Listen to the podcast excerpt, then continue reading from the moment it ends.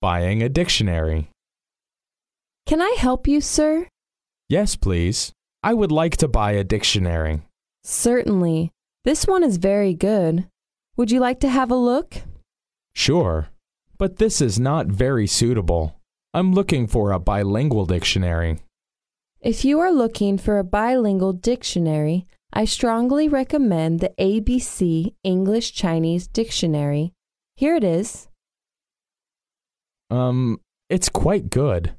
How much does it cost? The original price is 60 yuan. For you, though, I'll give you a 10% discount. So that'll be 54 yuan. Okay, I'll take it.